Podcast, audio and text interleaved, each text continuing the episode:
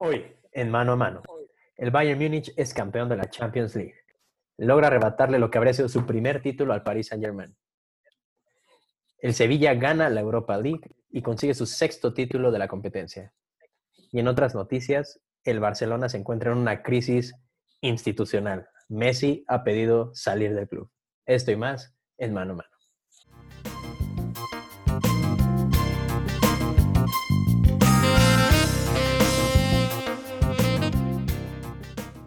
Pues muy buenas noches. Eh, espero que todos se encuentren muy bien, muy sanos, muy seguros. Muchas gracias por sintonizarnos en un nuevo programa de mano a mano. Mi nombre es Néstor Vargas y me acompaña Iván Sacabla. ¿Cómo estás, Iván? Hola, Néstor. Muy bien, gracias. Saludos a todos. Una edición más de este podcast y con muchos temas por, por, por tocar, por debatir. Creo que tenemos un programa muy interesante. Eh, en lo personal, no siendo aficionado culé, pues va a ser un programa que, que tocará fibras sensibles. Ya abarcaremos este tema en, adelante. Eh, por lo pronto, eh, vamos a iniciar con, con, lo que fue este torneo de Champions League. me parece nos habíamos quedado justamente en los cuartos de final. Entonces, cuéntanos, Néstor, cómo, ¿Cómo fue la llave para la final? Sí, este, muchos partidos, fueron, semanas bastante intensas, muy, muy entretenidas también. Creo que fue una, como ya hemos mencionado, ¿no? una bendición tener la Champions League en estas fechas. Eh, nos quedamos justamente, todo lo que habíamos hablado había sido hasta la finalización de la vuelta de los octavos de final y arrancaban los cuartos de final. Ya había unos partidos que estaban eh, ¿cómo podemos decir? Definidos. Definidos, que eran el Atalanta-París y el Leipzig Atlético, que son los primeros partidos que se jugaron. Y vamos a empezar con el Atalanta contra el París. Un partido muy entretenido, muy, muy cardíaco, un partido que casi se le sale de las manos a, al París, ¿no? ¿Tú, tú, qué dices? Más bien, yo creo que ese partido se le, se le va de las manos al Atalanta. Oye, minuto 85, 87, le hacen el empate al Atalanta. Un Atalanta que había aguantado todo el trámite del partido, la delantera del Paris Saint Germain, un Atalanta que tomó de sorpresa al París. Creo que nadie se esperaba que el Atalanta hasta el minuto 85 llevara la, la, victoria. Tenía la victoria en sus manos. Eh, franco, yo no, ya no vi el segundo tiempo pero vi el primero y me parecía que el Atalanta le da un muy buen contragolpe al, al París. O sea, en verdad el París no veía cómo, cómo podría reaccionar. Una jugada, yo creo, un tanto circunstancial también, le da el empate al París y de ahí para arriba al París. Eh, lo que es tener una, una delantera poderosa, un, un, equipo ofensivo poderoso. En ese partido brilló a medias Neymar, porque si bien fue el que se cargó el equipo al hombro, falló muchas, falló muchas Neymar, tuvieron la, suerte de, contar con, el gol del empate y, bueno, ya después el Atalanta ya, ya, no, ya no aguantó, el París hizo lo suyo y creo, creo que si era un partido que tenía que sacar adelante el París por lo que se esperaba y porque, siendo sinceros, pues también buscó el resultado. Sí, yo creo que, arreglando mi frase, más bien no se le fue de las manos al París, como bien dice, fue al Atalanta. Más bien perdió el control del partido del París eh, muy rápido y justamente por estas faltas de precisión de, de Neymar. O este partido se pudo empezar, pudieron ir ganando al minuto creo que para el 10 ya pudo haber un 1-0 con un mano a mano que Neymar se pierde. Eh, era el que más intentaba. Un, un, París que venía un poco mermado, porque empiezan con Neymar en la banda izquierda, Icardi de punta y Sarabia, porque Mbappé estaba lesionado, pues venía recuperándose de una, de una lesión más bien. Y Di María también se encontraba lesionado, Berratti también estaba lesionado. Entonces, varios cambios que, con los que yo creo que acompañado Neymar no se sintió lo suficientemente cómodo, más bien tuvo que recurrir a las individualidades. el gol de, del Atalanta que cae en el minuto 26. Un, un balón que le cae de rebote a Pasalic.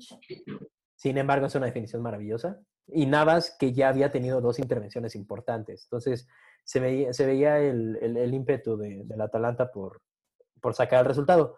Pero creo que termina siendo una de esas historias de equipo grande contra equipo chico. Creo que hemos visto, no siempre se cumple, pero hemos visto la mayoría de las veces estos partidos en los que el equipo pequeño logra el resultado, aguanta hasta el final, hasta el final, hasta el final y terminan dándole la vuelta en los últimos minutos. La presión es demasiada y es muy difícil aguantar un marcador así contra un equipo que ataca como el París. Entonces, no se le quita nada de mérito al Atalanta, fue un partidazo, hicieron una gran temporada, los vamos a ver el año que entra en Champions. Eh, Practica bien el fútbol el Atalanta. ¿eh? Sí, sí, sí, sí. Gasperini ha hecho un equipo muy, muy, muy sólido. Eh, me quedó de ver, por ejemplo, Zapata. Zapata me quedó mucho de ver, no se sintió nunca cómodo, creo que en el juego lo anularon muy bien entre Kimbempe y Thiago Silva. Eh, el Papu hizo lo que pudo, no, ya no, no, no está para jugar 90, sí, no está para jugar 90. Pasa el un gran partido. fue, fue, fue, en general una buena, una buena este, armonía en el equipo, pero te digo, yo, yo, yo lo veía venir, yo lo veía venir. Es, es muy difícil aguantar un partido de esta manera y en el momento en que cayó el empate, tú sabes que lleva a caer el segundo. Pues qué lástima, qué lástima por el Atlanta, pero como bien dices, lo vamos a tener en la próxima edición de Champions. Eh, espero siga avanzando, porque es un equipo que, que gusta, que gusta ver. ¿Qué otra serie tuvimos, Néstor? Bueno, después de esta, estas alarmas que se medio encendieron en, París, pero logran sacar el resultado, al día siguiente tuvimos otro partido que parecía ser de trámite, el, Leipzig contra el Atlético de Madrid. Qué, qué manera de a perder, yo creo que la mejor oportunidad que han tenido en su historia de llegar a ganar la Champions. Sí. De parte del Atlético, obviamente. Eh, impresionante. Un, planteamiento del Cholo, siento yo, muy mezquino. Esa era la palabra que se usó demasiado en, eh, en las opiniones, en los medios.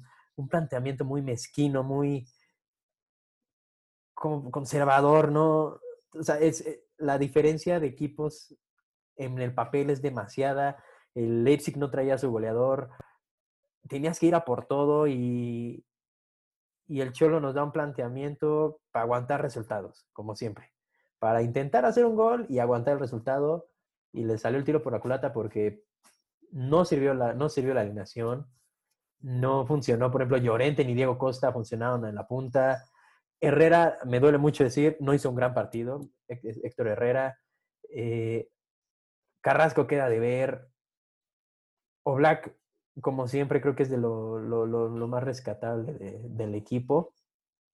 Y un Leipzig que juega de una manera muy, muy impresionante. Un, orden, eh, no sé, es, es, como una...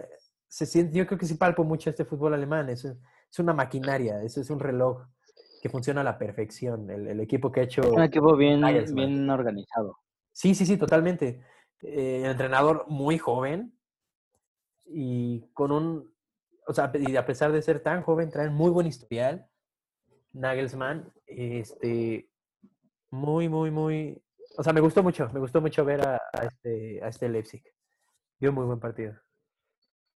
Pues ya más, más adelante hablaremos de, Leipzig. A mí el partido que me, tocó verlo por los comentarios que había escuchado, pero enfocándonos en este partido, creo que, como bien dices, no había mejor oportunidad para el Atlético que esta edición. En programas pasados yo lo había mencionado que los dos candidatos que veía, tres, de hecho yo veía tres candidatos, el Atlético, el Bayern y el City. Creo que el Atlético lo tuvo todo para esta edición tener la Champions. No fue así. Una vez más, el planteamiento de Simeone, pues un planteamiento al estilo del Tuca Ferrete aquí con Tigres. O sea, un camión para atrás, aguantamos. Totalmente. Y si metemos un gol, rifado. Si no, mm, en la larga, en la larga. No sé, eh, una pregunta rápida aquí. Si el ciclo de Simeone ya se haya acabado en el Atlético de Madrid, ¿tú qué piensas? El discurso se está gastando. Creo que esa, es la, sensación, la, la, conclusión más bien. El discurso de Simeone ya se gastó. Él terminó dando una declaración de que fue una buena temporada, que fueron terceros de liga y se peleó en Champions. No. O sea, fuiste tercero en liga quedándote a más de 10 puntos del segundo lugar. Eh, fuiste a perder contra un equipo que tiene 10 años de haberse creado, que había sido ya desmantelado de su, de, su goleador. Eh, venías de un partido histórico contra el Liverpool, en el que habías demostrado lo que tú tenías para ofrecer, ¿no? Y, y, otra vez echar el camión atrás te, te, termina costando, y eso es lo que molesta, ¿no? Como la filosofía de Simone, porque el segundo gol viene siendo un rebote, más bien un, un desvío, perdón, un desvío de un jugador dentro del área. ¿Qué pasa si alguien, si un delantero del otro equipo tira y no tiene a nadie, o sea, y tú no tienes el camión atrás? Pues no hay nadie que, no hay nadie que te desvíe el balón, no hay nadie que pueda provocar un rebote porque no estás llenando tu área de jugadores. En este caso hay tantas piernas en el área que cualquier tiro te, se puede cambiar de dirección, porque hay demasiadas personas eh, intentando tapar ese balón y no siempre lo van a tapar bien. Entonces, esta fue, terminó siendo la condena del Atlético, ¿no? Es, como tú dijiste, el camión atrás, como el estilo Tuca Ferretti, si tienes a seis personas dentro de tu área y alguien tira de afuera, pues claro que en algún momento te van a desviar el balón y no de buena forma. Y terminó pasando. Y una lástima, yo creo que... Pues la verdad, que qué, es, qué decepción del Atlético. Creo que muchos, me incluyo en, ellos, habíamos creído que esta era la, temporada en Champions del Atlético por lo que hizo en, en Anfield, por lo que hizo ante Liverpool. Creo que eso fue un espejismo nada más, un mal partido de Liverpool, un buen partido del Atlético, un partido que supo capitalizarlo pero pasando ya de, esa fase, pues era nada más un partido. Yo era creo, nada más un partido y no lo aprovechó. Sí, yo, yo, creo que sí, ya el Cholo ya hizo lo que tenía que hacer. Realmente los ha puesto en un nivel de exigencia en el que ellos no se veían ni soñando hace 10 años. Eh, dos finales de Champions, eh, Europa League ganada, una liga ganada frente a un gran Real Madrid y a un gran Barcelona. O sea, sí, como que muchas personas sienten que sí los ha hasta mal acostumbrado en cuanto a las exigencias de que, realmente tendría este club, pero sí es un club que ha gastado demasiado. Entonces, es, es, esta disputa, ¿no? Que ya habíamos hablado antes, creo yo, entre el tener el papel de víctima o no. El que no, pues es que somos el tercero de España y ahí nos quedamos y ya si, si nos quedamos como el tercero ya estamos bien y estamos logrando en un momento se vieron incluso en riesgo de no ir a Champions League, ¿no? Entonces, yo creo que el discurso ya está muy gastado, se le tiene que agradecer a Simeone, porque además es el, es el entrenador mejor pagado del mundo. Se le tiene que agradecer a Simeone, pero ya probablemente con estas bases que ya ha dejado en el Atlético ya sería momento de probar algo nuevo y algo diferente. Tiene una extensión, señor renovó hasta 2020 y tantos, entonces al menos por contrato todavía le queda bastante. Pero pues habrá que ver. Habrá que ver qué Creo que los o Simeone se va o renovan parte de la plantilla. Porque como bien dice, si el discurso ya está desgastado y siguen estando los mismos jugadores, pues ya, ya no habrá más que hacer, a menos de que haya una, pequeña renovación en la plantilla, con jugadores nuevos. Creo que hay jugadores del Atlético que ya también pueden pasar un equipo Mm, con menos exigencias por el nivel físico. Hay también juventud en el Atlético, tienen a Yao Félix. Eh, creo que el Atlético también, como dices, últimamente ha invertido y pueden hacer la, inversión. Se suponía que llegaba Cavani, creo que ya eso se cayó. Sí. Pero, pero pues bueno, ahí, ahí está el Atlético. No creo que se le vuelva a dar una oportunidad sin Champions lo dudo mucho. Y pues a ver qué, qué es lo que termina resolviendo. Sí, la, la, cosa es, sí, sí era una oportunidad demasiado buena porque todas las eliminaciones habían sido o del Real Madrid el Real Madrid viene sacando al Atlético desde el 2014, que se ganó la décima. La final. Después lo sacan en cuartos con el gol del Chicharito. Después los vuelven a sacar tres años seguidos. O sea, lo, que fue la undécima, la 12 y la 13 del Real Madrid. La 11 es, en la final y las otras dos, uno es en, creo que los dos son en cuartos. Y después viene la Juventus, ¿no? Que, que, estaba esta, este, este, dato que decían que el Atlético de Simeone nunca había sido eliminado por un equipo que no tuviera Cristiano Ronaldo. Eh, ya, se, ya se rompió por el Leipzig.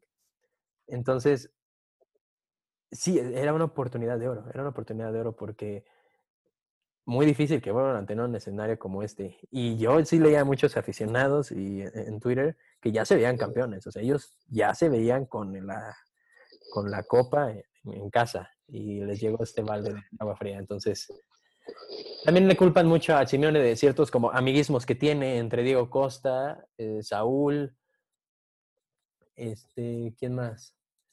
Diego Costa, la verdad, sí ya no tiene nada que hacer en el Atlético de Madrid. Creo que Diego Costa ya no tiene nivel para un equipo mm, grande, por decirlo así, de Europa, para un equipo de exigencia. Y lo, y lo absurdo que, según esto, fue el mismo Simeón el que pide a Joao Félix y no lo usa como, o sea, es el jugador de 70 millones, creo, y no lo usas. Aparte que te cambia el partido completamente en el momento que entra contra el Leipzig. O sea, es el, es el que más intentó, provocó el penal, anotó el gol, o sea, él tomó las, las riendas del equipo. Es indudable que Joao tiene una, una calidad muy especial y, es un jugador que tiene mucho futuro. No fue su mejor temporada, probablemente, pero también esto es un poco por la falta de confianza, un poco absurda y la gente es lo que le reclama también a Cholo, es como lo pediste y no lo usas. Y estás poniendo a Diego Costa en su lugar, que como bien dices, ya no está para estos partidos. ya no es el Diego Costa 2014, ni de lejos. Pero bueno. Pues pobre de los, de los colchoneros. ¿Qué otra ronda tuvimos, Néstor? Ok, después de esta, eh, bueno, vamos a hablar de otra sorpresa. Primero, bueno, no, el siguiente partido, al día siguiente, se jugó el Bayern en Barcelona juega de, habla de la sorpresa que querías hablar y pasamos después a, ese partido. Eh, la otra sorpresa que tuvimos fue el sábado 15 de agosto y fue el Manchester City contra el Lyon. Vaya sorpresa. Misma, situación similar, ¿no? Un cuadro más complicado porque la victoria del City lo llevaba a enfrentarse al Barcelona o al Bayern Múnich. Pero para lo que había mostrado contra el Real Madrid y por cómo se había hablado de, Guardiola y del, planteamiento del equipo incluso. Eh, una oportunidad perdida también, un cuadro, digo, al menos el pase a semifinales lo, debían haber tenido en la bolsa. Y otro planteamiento muy, muy cauteloso de Guardiola, muy extraño por el, mediocampo que usa, eh, poniendo a, dejando a los dos Silvas en la banca, ni Bernardo ni David Silva ven minutos, y usando a Fernandinho otra vez en el medio campo, después de haberlo usado de centro contra el Madrid. Yo escuché una que decían, era un planteamiento muy, a ver qué tan bien nos puede jugar el León en lugar de jugar, o sea, jugar bien nosotros. Como que hizo una alineación para aguantar en caso de que el León pudiese jugar muy bien. ¿Crees que subestimó a León? No, yo creo que le dio demasiado poder. Yo creo que le dio demasiada iniciativa con el planteamiento. Le dio mucho espacio para jugar bien y el León supo aprovecharlo. Esa, esa fue la cosa. No lo subestimó, más bien Guardiola sabía que ellos eran muy, muy buen equipo y que podían hacer un gran partido. Pero entonces su alineación se basó como si fuera el equipo chico. Como, que nos pueden jugar tan bien que vamos a aguantar, vamos a, a, tapar, vamos a, en lugar de ellos tomar en las riendas como el equipo a vencer y ser los que como es que tomaron la iniciativa del partido y fue a la inversa. Entonces, el planteamiento ahí también falló demasiado por, parte de Guardiola. Misma situación que el Atlético.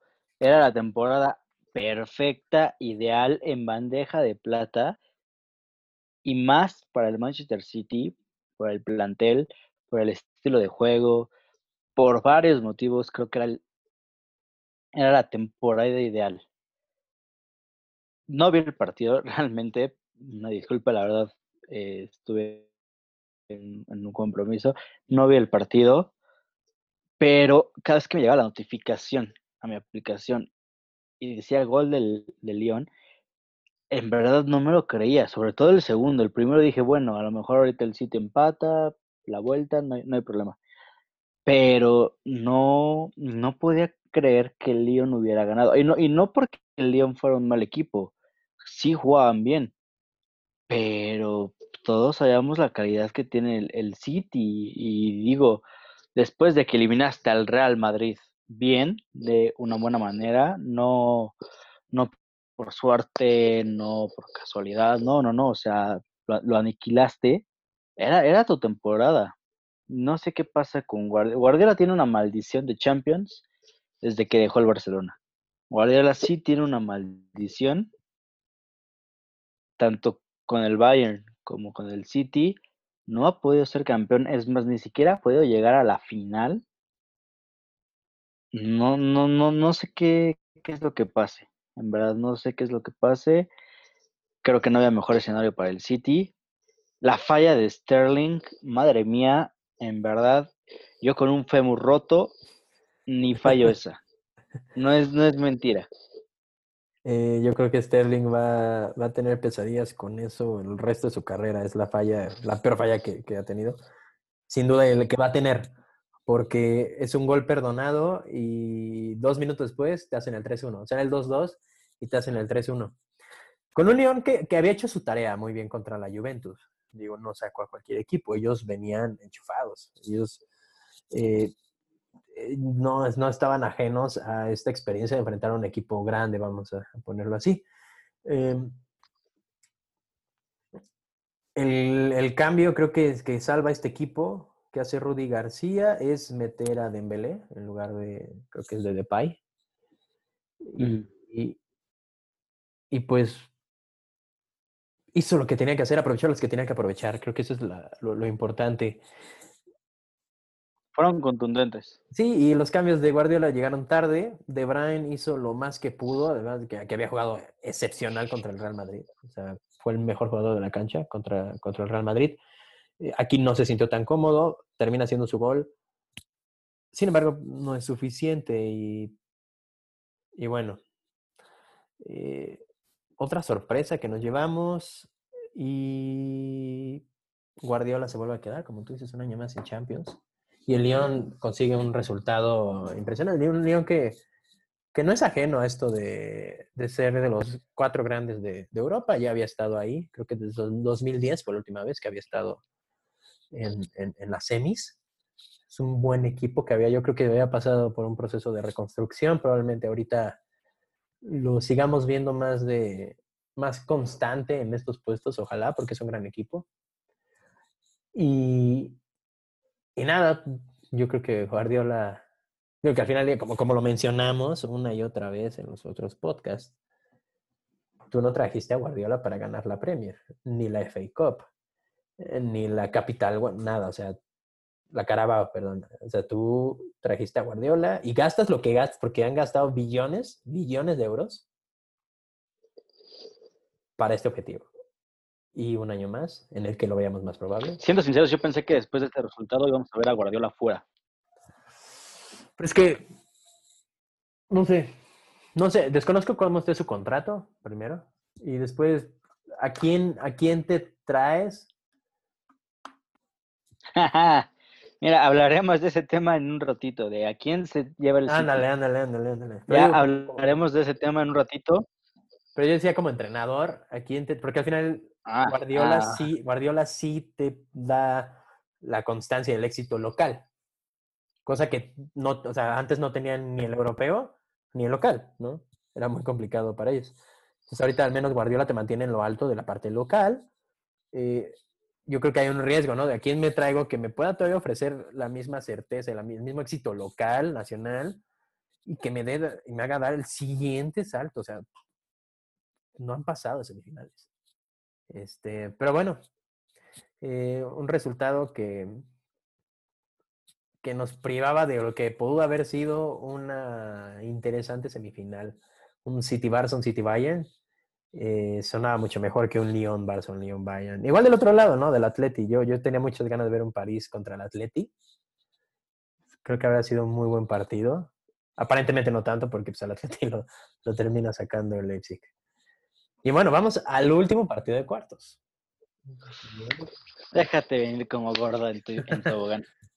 ¿Qué? No, por favor, quiero, así, así, como tú me hiciste hablar del tema, introducirlo hace, una semana, hace unas semanas, bueno, en el último capítulo de Mi Madrid, por favor, platícanos del Barcelona, vaya. Mira, voy a ser rápido y conciso. Yo lo mencioné en el programa pasado, si no lo escucharon, los invito a que lo escuchen, y fui claro. Todos tenemos una incertidumbre con este Barcelona. ¿Por qué? Porque no era un Barcelona que jugara bien, era un Barcelona que sufría mucho, era un Barcelona que no tenía un entrenador. No sé quién se le ocurrió arribar aquí que se tiene el Barcelona. No era un entrenador para el equipo, no había unión entre, entre el cuerpo técnico y jugadores, no había comunicación entre los mismos jugadores. Y yo lo dije, tengo miedo a que vaya a ser un mismo resultado que aquel, ¿cuánto fue Néstor? ¿7-2? En el, en el 2013 cuando gana el Bayern. 7-0, 4-0 y 3-0. Tenía mi miedo que fuera un 7-0, pues resultó por un gol más peor. Y peor porque fue en un solo partido, porque fue una exhibición, la verdad, exhibieron al, Barcelona eh, siendo objetivos, el Barcelona solo metió un gol, el gol de Suárez. El primero fue un autogol de Alaba. Barcelona que en mi, en mi perspectiva, ese sí lo vi. Y creo que el Barcelona desde que salió sale con miedo. O sea, sale con miedo. Sabe que sí, efectivamente, trae, tenían un, un trabuco enfrente como el Bayern Múnich, un equipo que arrasó en la liga, que ganó la, Copa Alemana, que viene por el triplete, que juega bien, son ordenados, tenían un técnico interino, pero ese técnico interino les dio frutos. Y el Barça, la verdad, parece que nunca metió las manos. O sea, en, verdad, yo llegó un momento en el que me levanté, dejé la tele prendida, me puse a hacer otras cosas y nada, escuchaba gol y gol y gol y solo una vez fue de Luis Suárez. Ya para que Cutiño, Cutiño, un jugador que tú compraste caro, que se viste porque no se acoplaba al plantel, te meta dos goles. Lo bueno es que no lo festejó, porque sabía que iba de regreso. Pero en verdad, sí fue una exhibición la que dieron al Barcelona hubiera preferido que el Napoli nos eliminara, bueno, los eliminara por un gol, dos goles, a tener que pasar a este escenario. ¿Por qué? Porque de este escenario, este partido, este resultado trae consecuencias. Trae consecuencias, trajo consecuencias ya. Eh, me introduciré un poco en el tema al, que, al que iremos este partido trae como consecuencia que algunos jugadores ya salgan. Sí, lo que quieras, mm, las ovejas negras, vacas sagradas, jugadores que ya no tienen el, el nivel, el ritmo, pero este partido trae muchas consecuencias. Una de ellas, a tu tercer máximo goleador lo, lo despides. A otros jugadores algunos sí, concuerdo que ya tienen que salir, o si no es que la verdad en su mayoría, pero jugadores como Rakitic, pienso que todavía podrían aguantar un poquito más, a lo mejor ya no de inicio, sí como, como un como un recambio. Tipo, tipo Arturo Vidal. Ahora, ¿cuál es la peor Ahora, ¿qué, qué, cuál es la peor consecuencia que trae este resultado? el que, el que Messi quiera salir del Barcelona. Y yo te lo dije, cuando tú y yo hablamos por, por WhatsApp, te dije, a ver si Messi no termina saliendo, no, no se quiere ir por este resultado. Y todavía me dijiste, nada, nada, nada, ¿cómo crees? Nada, nada, nada, nada. Ojo, ayer a todos nos sorprendió la noticia, a todos. Yo me metí a Twitter y siempre veía Messi, Messi, Messi, Messi, Messi. Entonces, este partido tuvo muchas consecuencias en el Barcelona. Le hicieron ver a la directiva que se equivocó en traer a Setién. O sea, si con Valverde estabas mal, con Setién estuviste peor. Para este escenario, mejor dejas a Valverde. Creo que con Valverde al menos no, no les hubiera metido ocho goles. Creo que con Valverde pudo haber cerrado mejor la temporada. Capaz ganabas la liga. Los tenía en primer lugar, si no me equivoco. Capaz, capaz si ganabas por lo menos un título, porque este año el Barcelona se fue en ceros en ceros, cosa, cosa que hace mucho no sucedía. Setien llega después de la Supercopa de España, si no me equivoco. O sea, por eso sacan a Valverde. Porque ah, sí, sí, sí, llega después porque el Athletic de Bilbao fue el que elimina al Barcelona y con ello, con ello, por los resultados que también traía Valverde de la Champions, que yo lo dije, yo a Valverde hubiera despedido después del, de que Liverpool te elimina, de que te da la voltereta, ahí yo hubiera sacado al verde, hubieras tenido tiempo para preparar a un nuevo cuerpo técnico, a que se conociera con los jugadores, a hacerlo a la mitad de la liga. Entonces, este resultado deja ver las deficiencias del Barcelona. Deficiencias como la defensa. En verdad, en la defensa yo vi pura agua, yo vi un río ahí. Al único defensa que yo puedo decir quédate en el Barcelona es al inglés. Sí. El único. Totalmente. En verdad, a Piqué, yo ya no lo veo con el nivel de Barcelona. Jordi Alba, a lo mejor muchos eh, me tachan de loco. Ah, en lo personal, yo a Jordi Alba ya no le veo el nivel tampoco para estar en el Barcelona. Creo que Jordi Alba se ha mantenido ahí por ser amigo de, de Messi. Semedo, bueno, Semedo ni se diga. Sergi Roberto, uno de sus peores partidos, Busquets. También a Busquets hace mucho no lo veía con un partido tan pésimo como este partido. Perdió todos los balones. Todos los balones. Arturo Vidal sí corre, pelea, es un guerrero, lo que quieras, pero pues, tampoco tiene el nivel para estar en el Barcelona. Siendo francos, también soy autocrítico, Messi no estuvo en el partido. Los primeros minutos sí se veía que lo intentaba, que quería ir adelante, cuando vio que no se pudo, se cayó. Ah, hay una imagen tristísima del medio tiempo en el que está Ter Stegen, el único rescatable del partido. Y eso a medias, ¿eh? Porque Ter Stegen perdió muchos balones en la salida. Pero hay una imagen de Ter Stegen y Messi en la puerta del, del vestuario. Messi no sabe ni qué hacer, ni qué decir. Suárez, Suárez se llevó su gol, pero fuera de eso, en términos generales, el Barcelona no supo qué hacer, no tuvo que haber estado en ese partido. Una tristeza, la verdad, e, e, ese partido. Y una tristeza porque si te lo pones a pensar y dices, este fue el último partido de Messi, creo que ninguno, siendo culé no culé, nos hubiera gustado ver, ver una imagen así. O sea, quedamos con una imagen de el último partido de Messi fue un 8-2 en contra, en el que no te mostraste, en el que no luciste. Y pues bueno, también reconocer que el rival que, tuvieron enfrente pues, es una planadora. O sea, creo que el Bayern este año sí fue el, el equipo, el equipo del año. O sea, un equipo muy completo a ver, con, las, con todas las consecuencias que, vienen después de este resultado, nos vamos a concentrar ya muy, muy a fondo en unos momentos para terminar bien la parte meramente de Champions League. Em,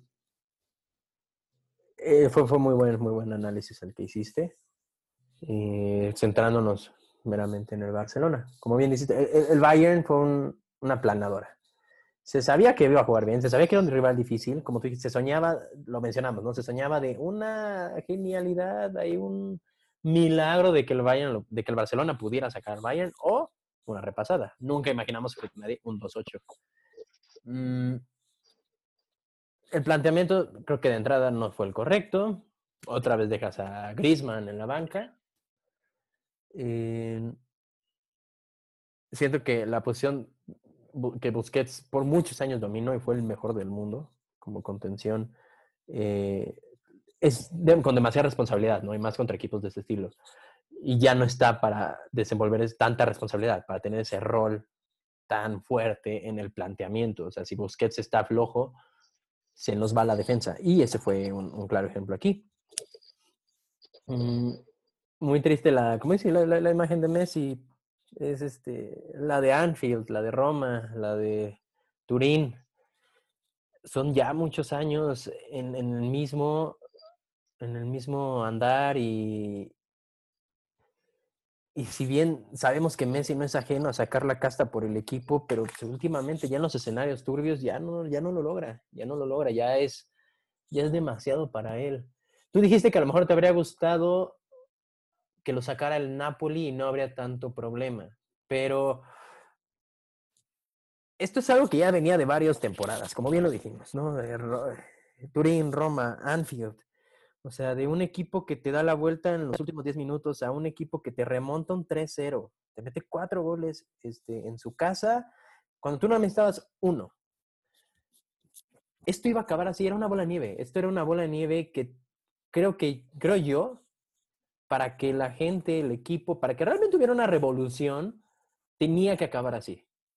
Perder 1-0 contra el Napoli habría sido, sí, un fracaso, habría sido triste, pero es medio maquillado, ¿eh? Medio maquillado para la situación, porque habría sido como perdiste pues, contra, contra la Roma, como por la mínima, por te faltó tantito, ¿no? Esto tenía que acabar así. Es un resultado demasiado abultado, la mayor derrota que va a tener en su historia, y esto jamás se le va a olvidar a Barcelona. Pero marca, y todo el mundo, lo, o sea, lo, lo decían todos, esto es el fin de una era y es un fin que debió preverse desde mucho antes, si no es que una o dos temporadas antes, para evitar caer en esto, para evitar caer en una humillación como esta. Eh, pero con la directiva y con entre la directiva, ¿no? los entrenadores y el equipo que está aquí, parece que esta iba a ser la única forma en la que iban a tener un despertar. Con una humillación histórica. Y nada que reprochar obviamente al Bayern, ellos con este, con este, como dicen, respetas al rival, no te guardes nada y, vamos con todo.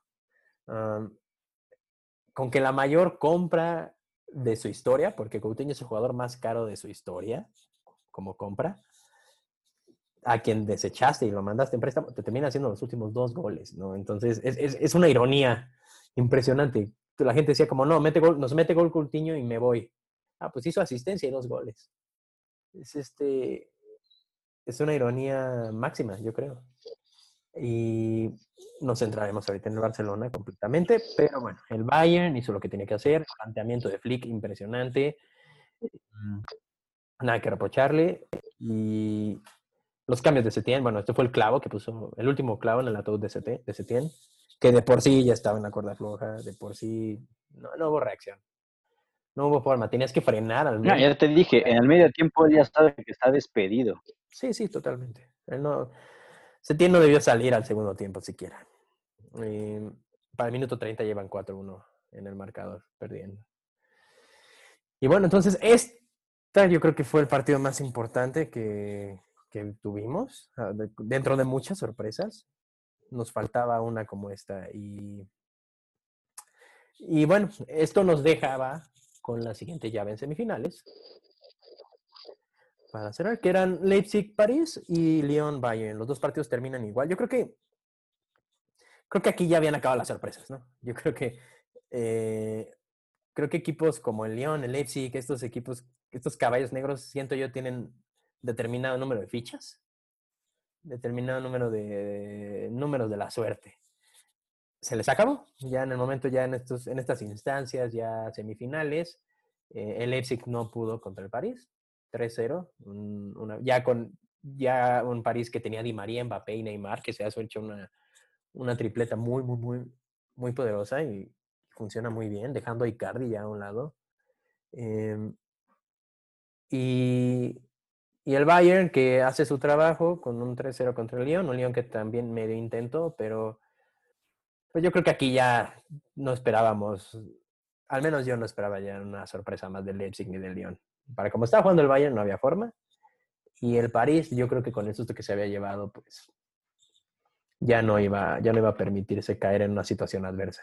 ¿Tú qué dices?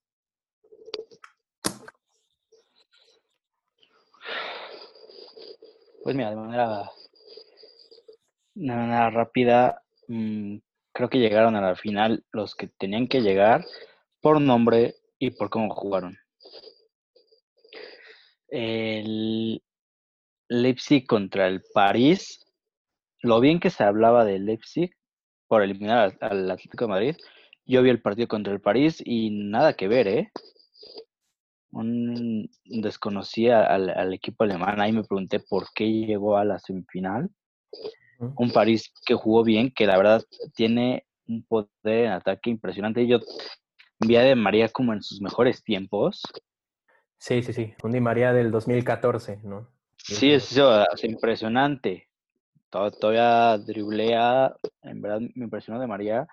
Mbappé, le reconozco la calidad que tiene. Es un chavo con 20 años, 21 años, y tiene un camino por delante. O sea, creo que si se hacían la pregunta de, bueno, ahora que ya están próximos a salir Messi y Cristiano Ronaldo, pues en quién nos fijaremos. Bueno, creo que Mbappé es la persona que tomará la batuta por encima de Neymar. Yo creo que va a estar por encima de Neymar. Neymar bien se cargó el equipo, en, en estos partidos se cargó al, al París, pero, híjole, pero, pero yo no lo veo como, un jugador a seguir. Creo que eh, Neymar también. La, la, la, gente, la gente normalmente dice que Neymar en su top es fácilmente el tercer mejor jugador del mundo no muy cerca de Messi ni Cristiano, yo no lo haría cerca, pero un buen partido de Neymar, o sea, Neymar concentrado, Neymar enchufado. Neymar sí se puede echar un equipo al hombro. Lo llegó a hacer muchas veces con el Barcelona, ¿no? Cuando no estaba Messi, ¿quién aparecía?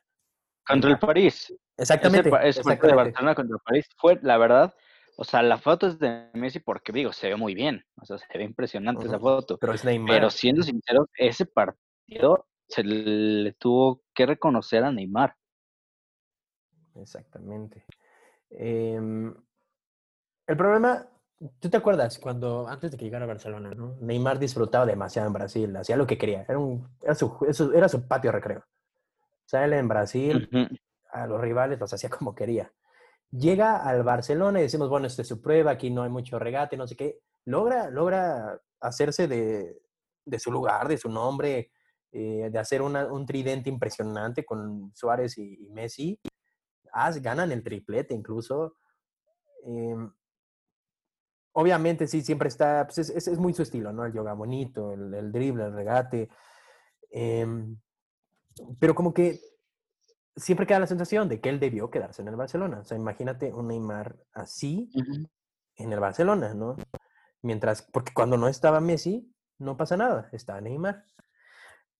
Y él decide, bueno, decide su cambio a Francia. Y en Francia siento que tiene un, un panorama, un ambiente muy parecido al de Brasil.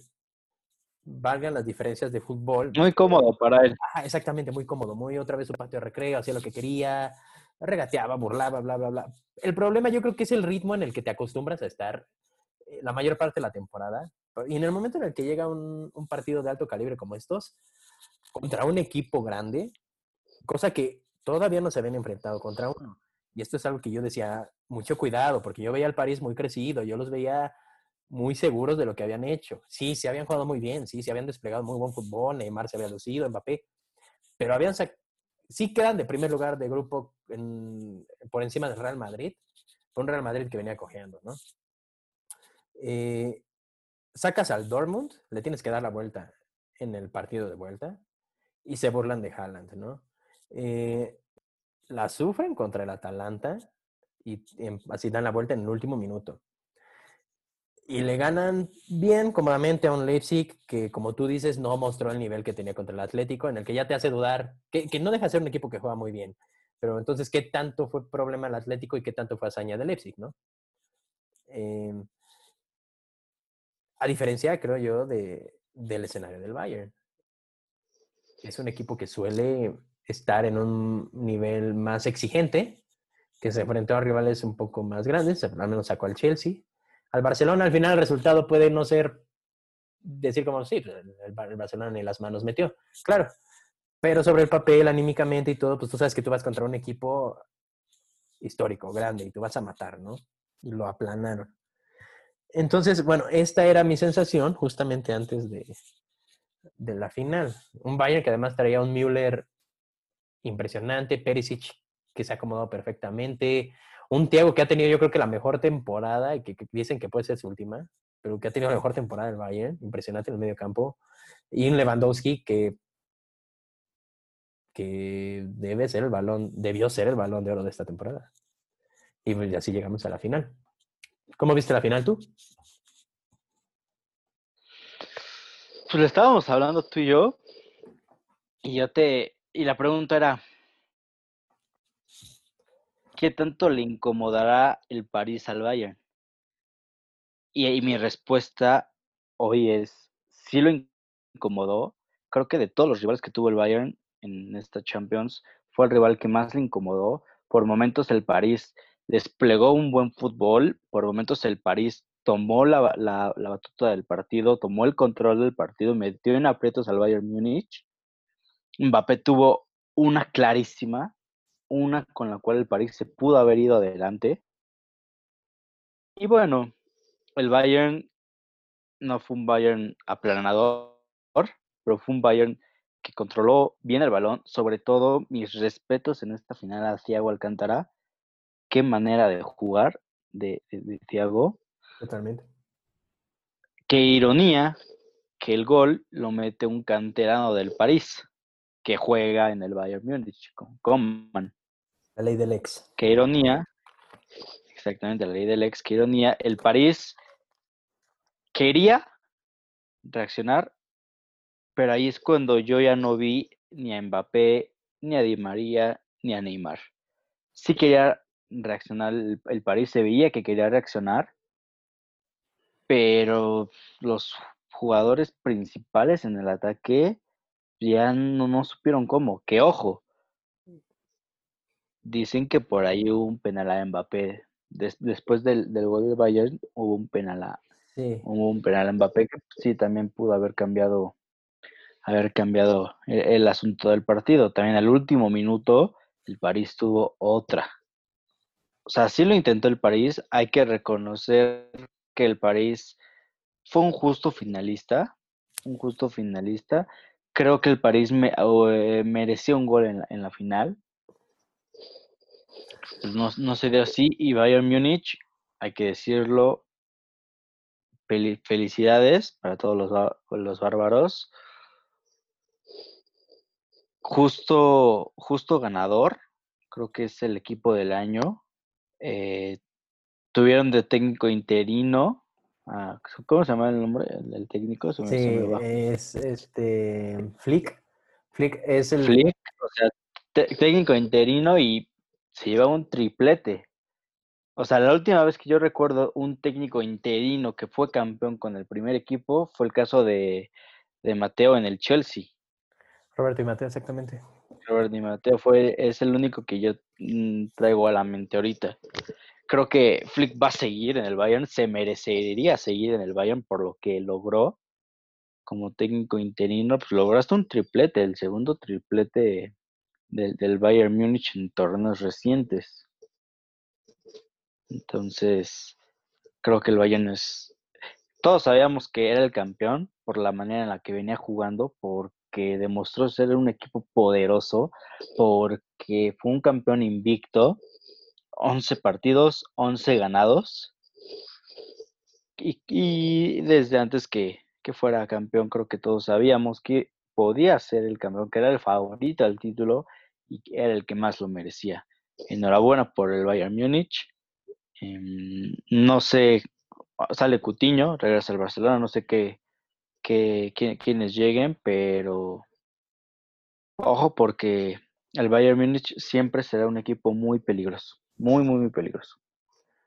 acuérdate que llega Leroy Sané la temporada que entra. Entonces, esa, esa edición en ataque va a ser impresionante. A mí me alegra mucho por, por, por Lewandowski. Siento que es uno de los mejores delanteros que, hemos, que al menos yo he visto bastante tiempo. Ha habido muy buenos, no a todos tuve la fortuna de verlos. Creo que Lewandowski se merecía, se merecía este, este título. Fue campeón y goleador de la Bundesliga, campeón y goleador de la Copa, campeón y goleador de la Champions. Y la mejor temporada de su vida. Yo yo insisto, o sea, Lewandowski habría sido el balón de oro de este año. Ojo, no cancelaron el The Best, que es el premio que entrega la FIFA. Ese no está cancelado. Muy probablemente y ojalá se lo van a dar a Lewandowski. Pero el balón de oro que tiene más peso, ese era de, Lewandowski. Eh, también Müller, Müller, que un veterano, ya una leyenda indiscutible del, del Bayern. Nico Kovac ya lo había sentado, ya lo había sentado y Joachim Lowe, el entrenador de Alemania, ya lo había retirado de la selección. Sin embargo, Flick, en el momento que toma el, cargo de, interino, lo hace renacer, lo hace renacer de las cenizas y termina la temporada con 14 goles y 25 asistencias, demostrando que todavía tiene bastante que ofrecer Thomas Müller, un excelente jugador.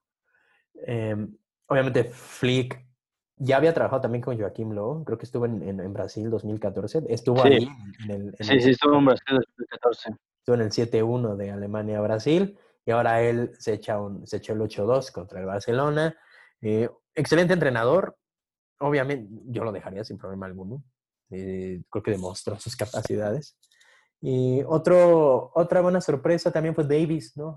Alfonso Davis, eh, que puede ser ahorita el mejor jugador de la CONCACAF sin problema alguno este canadiense, originario de, de Ghana. Eh, Yo creo que el mejor jugador de la CONCACAF sí, sí, sí siendo Keylor Navas. Ah, ah, cierto, cierto, cierto, cierto, perdón. Después de Keylor. Eh, cierto. Y Coutinho, Coutinho que regresa, ¿no? A la, Barcelona también dio un partido. Lo de Tiago que dijiste muy bien, sí, Tiago dio un partido, un recital. Eh, hizo lo que quiso con el control de medio campo. Del lado, del, lado del, del, París también hubo, hubo, buenas actuaciones. Digo, Neymar, Mbappé y Di María tuvieron todas sus oportunidades y se encontraron contra una muralla que fue Neuer, que sigue siendo, yo creo, yo... Oh, Neuer, muchos ya lo daban por retirado, pero qué, qué portero es. Ojo, a mi gusto, a mi gusto, y no es por ser culé, pero a mi gusto, es mejor hoy en día, hoy en día, Ter Stegen que Manuel Neuer. Creo que hoy en día ha tenido más constancia o mejores actuaciones Ter Stegen que Neuer. ¿Y esto por qué? Porque la defensa del Barcelona es, es peor que la más bien la defensa del Bayern es mejor que la defensa del Barcelona. Esto hace que a Ter Stegen le lleguen, lo ataquen más. se le exija más hace que, que tenga mejor respuesta, más reacción, acá, para más las miradas. Sí, yo... A mi gusto, Ter Stegen por la juventud es mejor que Manuel Neuer. Sin embargo, reconozco que hoy en día Manuel Neuer sigue siendo uno de los mejores porteros del mundo, para mí top 3. Hoy en día, pongan en la posición que usted quiera. Yo tengo mi, las posiciones a mis gustos, pero la verdad, Manuel Neuer nunca ha perdido ese, pues, esa muralla que tiene. O sea, un fuera de juego que hubo en la final. Que digo, bueno, fuera de juego, vale, pero aún así, antes de eso, Mbappé tiene el balón enfrente de Neuer, Neuer la chica y el balón les, les trae en el pecho. No, Es algo a lo que Neuer nos tiene acostumbrados, atajadas que dices, wow, o sea, ¿cómo? El, el achique de Neuer es, es excelente, es perfecto. Eh, sus reflejos lo siguen siendo, pero la manera en la que él te cierra el espacio, la manera en que él logra quitarte cualquier ángulo y además ser capaz de cubrirlo, o sea, de cubrir cualquier posible ángulo que pueda salir, es impresionante. Y te digo, del, lado de, del París, buenas actuaciones, Navas tuvo sus, buenas paradas, Thiago Silva, capitán, y yo creo que un central histórico, Mm, Bernat logró anular a. Último partido con el París. Probablemente. Bernat logra anular a Nabri. Yo esperaba más de Nabri en esta final. Y Bernat hace un gran trabajo. Paredes sigue siendo bueno. Eh, Ander Herrera, una temporada impresionante. Yo creo que Ander Herrera, tipo Thiago en el Bayern. También, o sea, muy, muy. puso los balones de una manera Impresionante el control. El que el, al único que trajeron a Kerer, sí. Como quisieron, esa lateral, ¿cómo se llama? A él se lo trajeron de pobrecito, o sea. lo, lo, tragaron en esa banda. El gol viene de su lado. Pobrecito porque le quedó muy grande el partido. Y, bueno, pues el Bayern se lleva un triplete más, justo campeón. Yo decía, espérense a que el París esté frente a un equipo, no quiero decir de verdad por no demeritar a los otros equipos con los que se enfrentó, pero con un equipo más grande, con un equipo más contundente y vamos a ver qué tal. Y así un equipo que le exige más. Exactamente. Y bueno, el Bayern llega a seis Champions League, dejando atrás al Barcelona y empatando a Liverpool. Sigue con siete. Empatando Liverpool. Y arriba el Real Madrid con tres. Eh, 11 finales. En el equipo más muerto. Sí, pero ahí anda todavía aguantando con sus Champions. Y 11 finales del Bayern, 6 campeonatos. Eh, mira, ¿qué te parece? Ya cerrado el tema de la Champions, vamos a una pequeña pausa y regresamos. si pasamos a las breves. Pasamos a las breves y terminamos hablando de, lo que todo le quiere hablar, expresarse respecto al tema de Leo Messi. Vamos a una pausa. Les recordamos que este programa es patrocinado por Chocolates Turín. Son los chocolates más ricos que pueden encontrar en, cada centro comercial, en cada supermercado. Los invitamos a que consuman uno. Vamos a la pausa. Y comete un chocolate.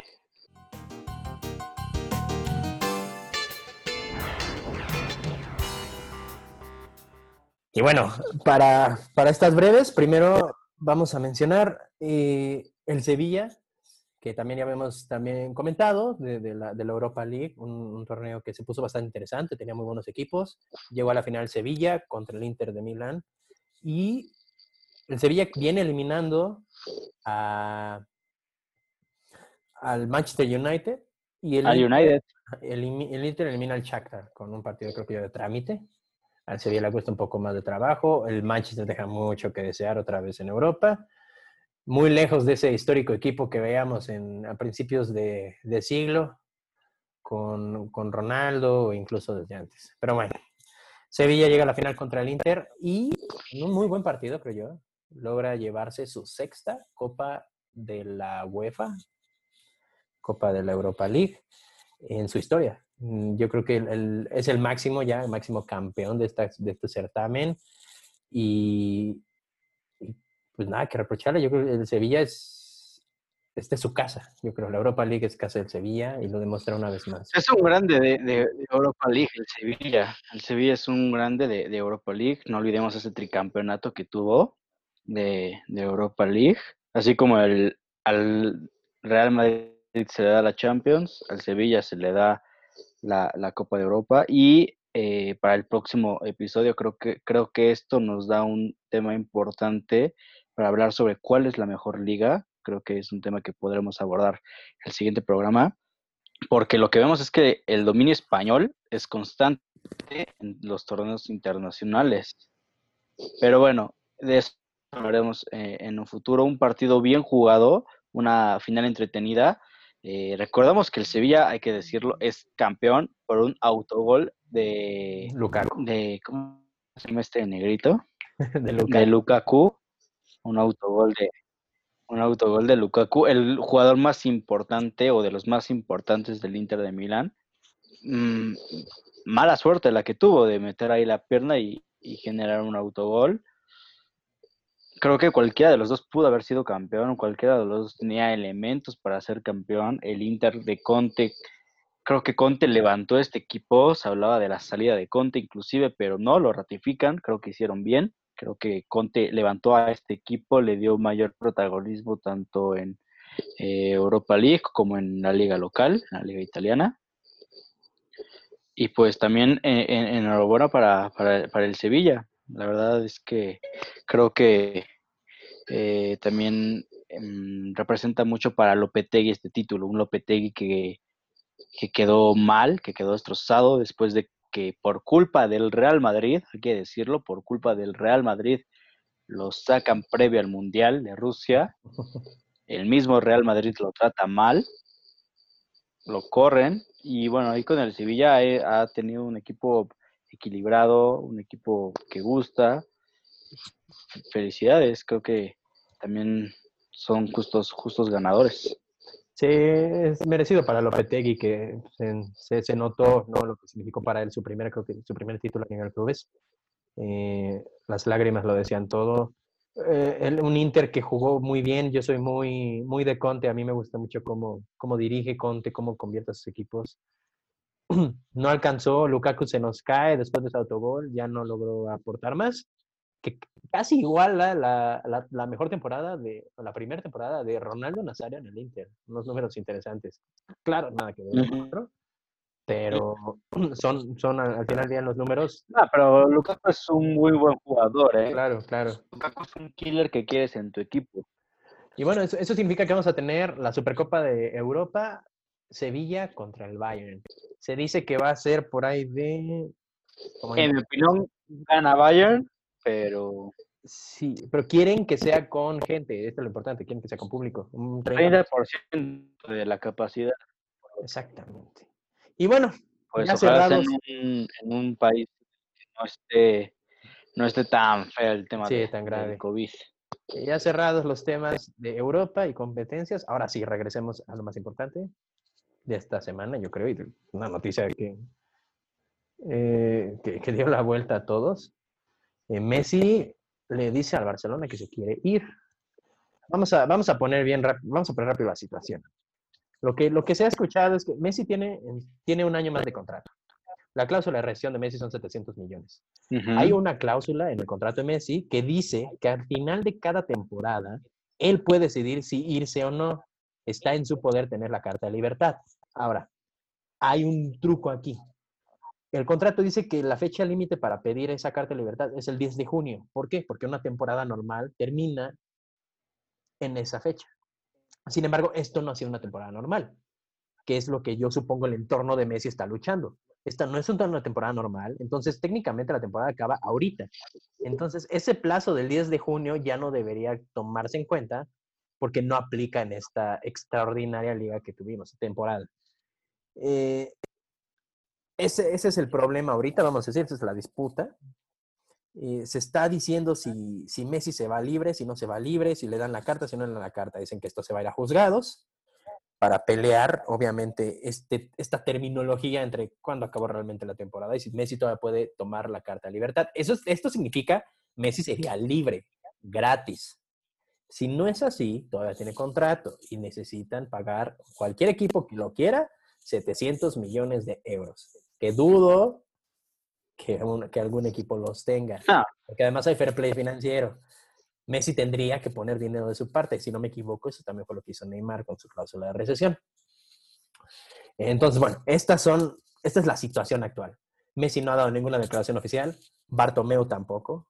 Ya dijo que no va a dimitir. Entonces, teniendo todo esto claro, ¿qué opinas tú? Mira, como bien dices, la defensa de Messi es. La FIFA dio un, dio un tiempo extempor, un, dio un tiempo ah, dio un aplazamiento a, todos los contratos.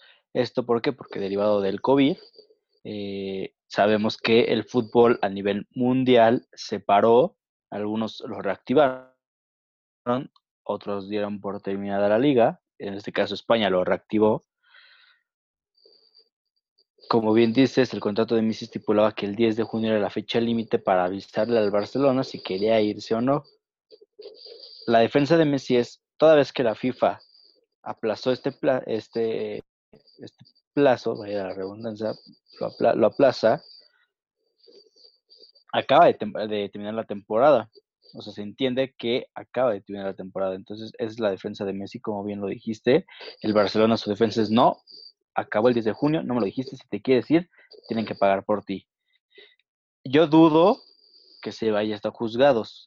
Si se va a juzgados, en mi opinión, qué mal se vería el Barcelona. Creo que si tu jugador histórico te dice, sabes qué, ya me quiero ir, por agradecimiento por todo lo que te dio, porque seamos sinceros, honestos, el Barça ha tenido este, este protagonismo de recientes años por Messi. Y no es que, ojo, Messi haya hecho todo, no, no, no. Se conjuntó que hubo un gran técnico como Guardiola, que hubo un gran jugador como Messi, que hubo una gran plantilla como el Barça de Xavi, Iniesta, Pujol, Valdés, mm, Piqué en sus buenos tiempos. O sea, fueron varias cosas que se juntaron para que el Barcelona se convirtiera en un equipo poderoso, no de moda, porque también hay que, hay que decirlo, Barcelona también tiene ya su historia. No es un equipo de moda, como algunos dicen. Pero los recientes títulos vienen de la mano de Messi. O sea, Messi es el principal factor por el que el Barcelona tiene este éxito. Yo creo que Messi no se, no se está yendo por, ay, ya, este, 8-2, me cae mal Bartomeu, ya me voy. Yo creo que Messi, lo que ve en este Barcelona, ya no es un proyecto ganador, ya no, ya no ve un, proyecto con el cual Messi pueda levantar una Champions, porque es, eh, la Champions es el, es el anhelo que tiene ahorita Leonel Messi. Leonel Messi quiere volver a ganar la Champions, le, da rabia que el Madrid haya ganado tres veces la Champions de manera consecutiva. Messi quiere ganar una Champions más. Sabe que ya no le quedan muchos años, acaso dos, tres. Rezo porque sean más. Me, también me da tristeza decir, decirlo, ya estamos en la recta final de la carrera de Messi. Y la verdad, qué triste, o sea, qué triste que un jugador que en lo personal me encanta sentarme a ver un partido porque sé que nos va a sacar una genialidad, ya está en su, en su recta final. Era al saber esto, que ya está en, sus últimos años, pues, quiere ganar títulos, quiere ganar la Champions, quiere seguir compitiendo. Y el Barcelona ya no le da ese proyecto a Messi.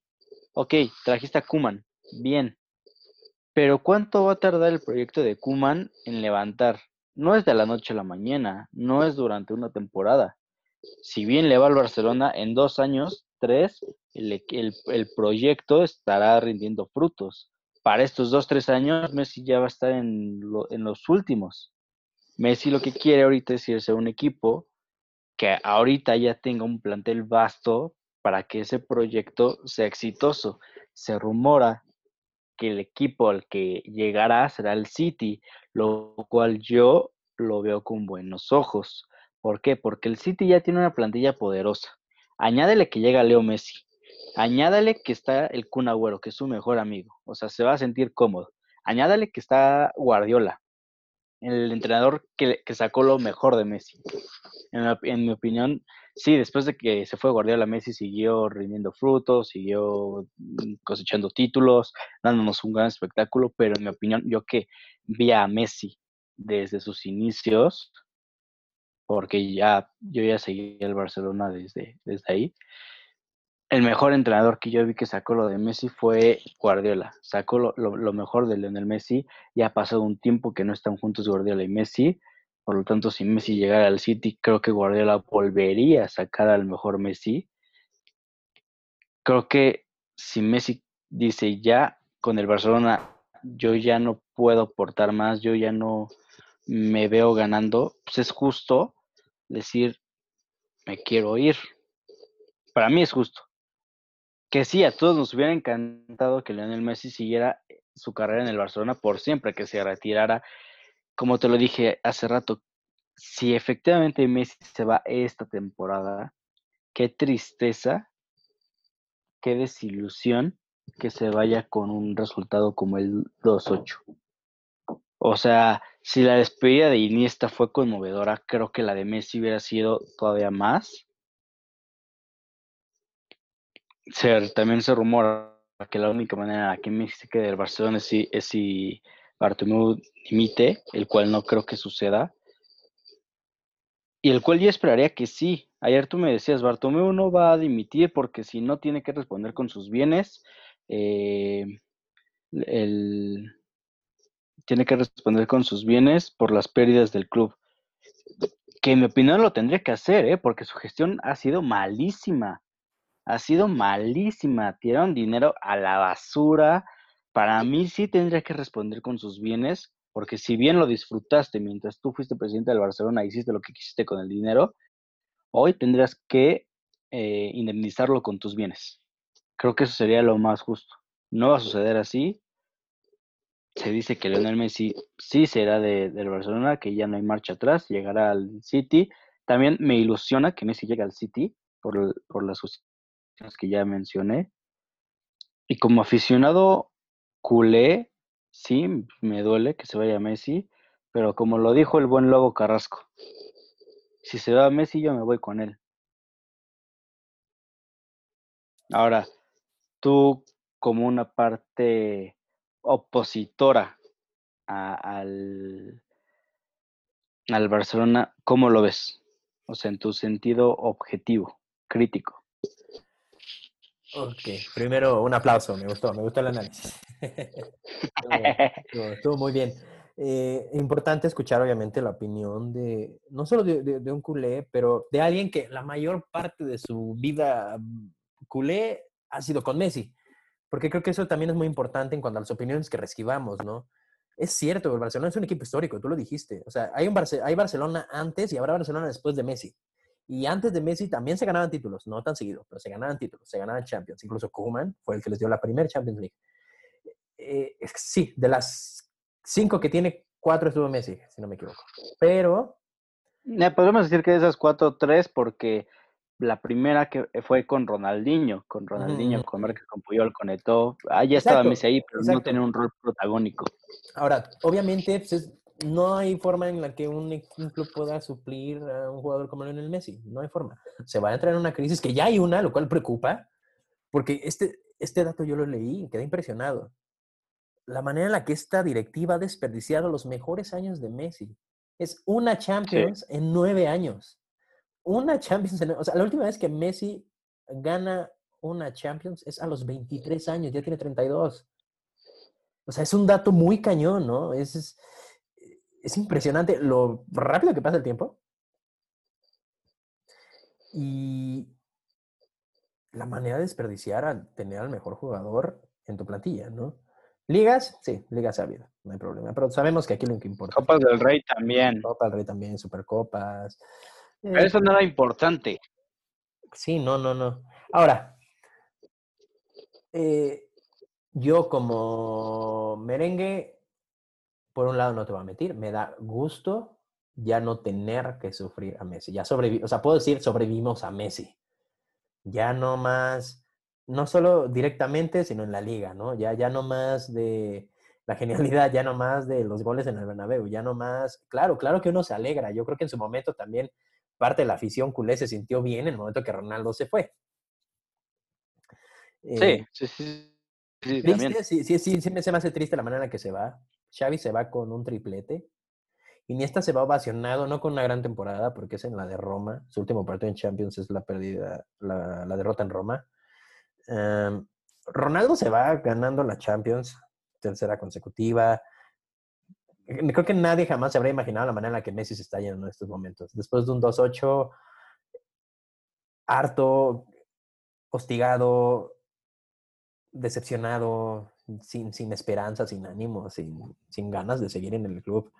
Eh, eso sí da tristeza. Yo creo que como en su momento les dio tristeza la manera en la que el Madrid erróneamente despide a Casillas, eh, no, se, no se trata así a un jugador. Y Bartomeu ya está manchado como la época más oscura en la historia de Barcelona.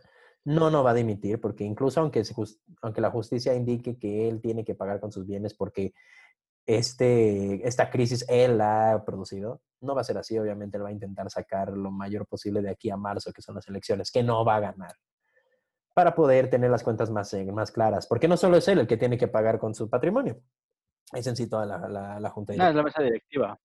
Em, yo creo que lo que, yo sí siento que lo que tendrían que hacer es intentar sacar el mayor dinero de Messi. Si Messi ya está decidido, yo sí siento que deberían sacar el mayor... Negociar, deben sentar a negociarse y decir, a ver, Messi, te quiero decir, ok, no te vayas libre.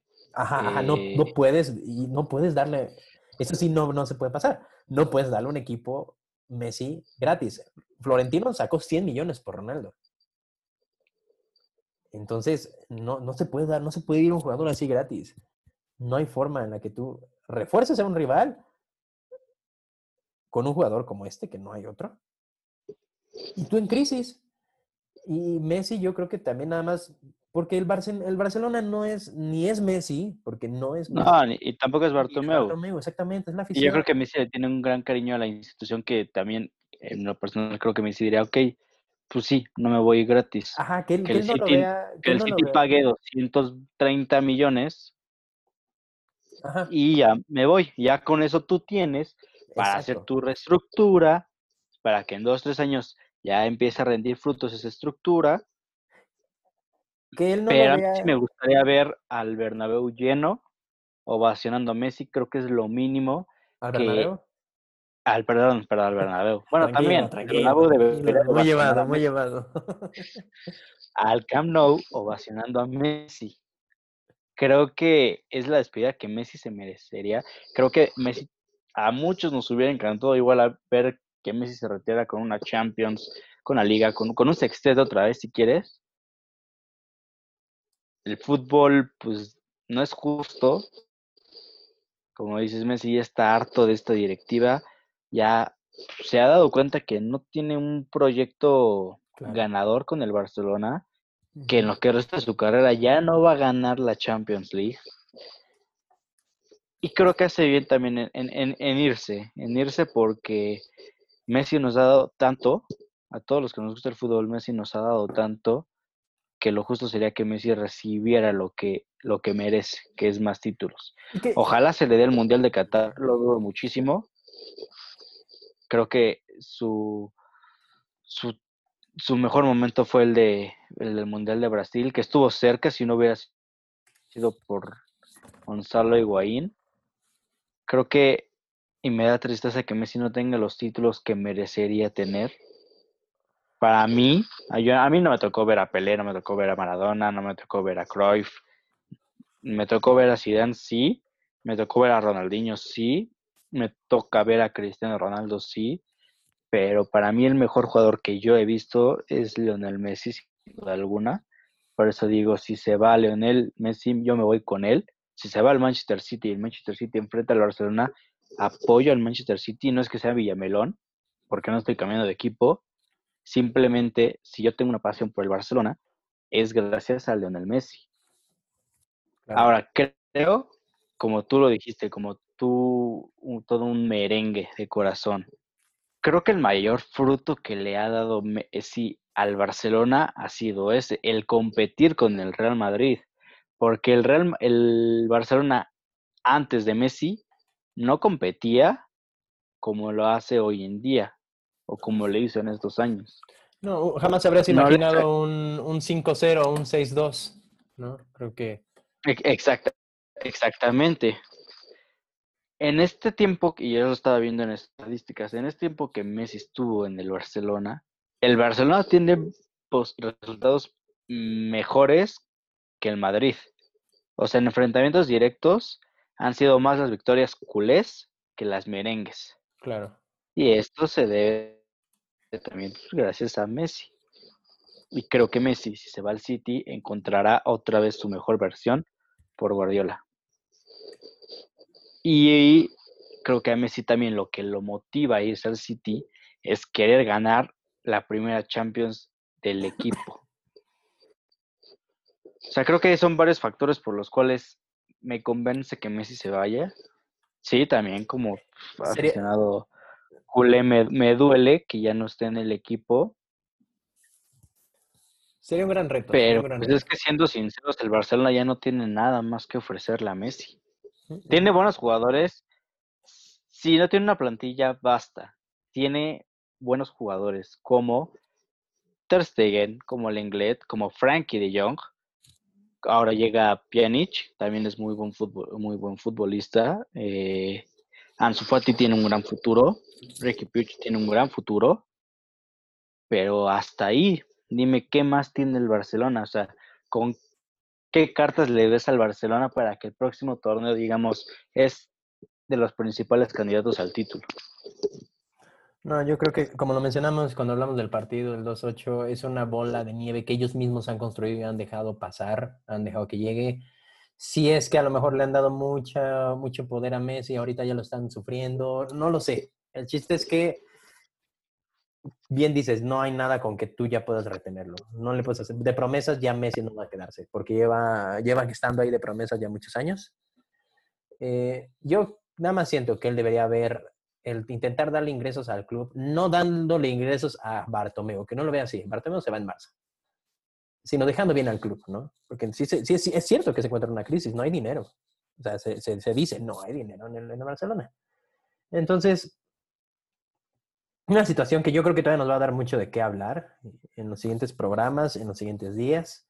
Eh, siento que esto solo apenas comienza yo me abstendré. Dicen que ya es muy seguro, pero yo quiero esperar el comunicado oficial. Y, ya lo tendremos aquí. Mientras tanto, vamos a estar muy al pendiente de todo lo que pase con Messi. Vamos a seguir viendo sus opciones y cómo se desarrolla esto.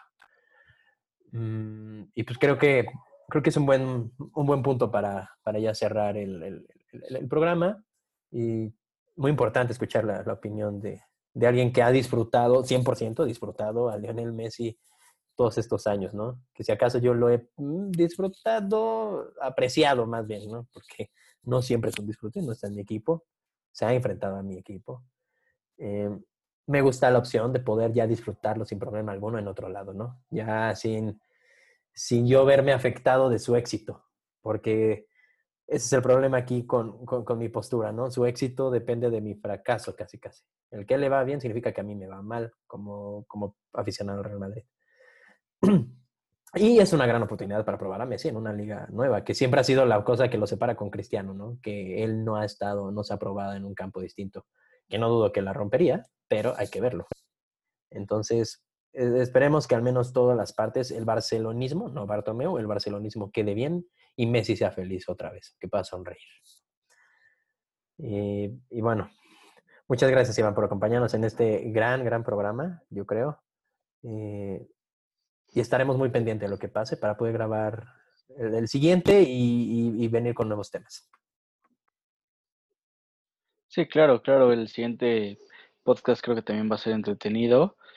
Eh, te agradezco, Néstor, eh, a todos los a todos los que nos siguen, a todos los que escuchan este podcast, eh, les, agradezco.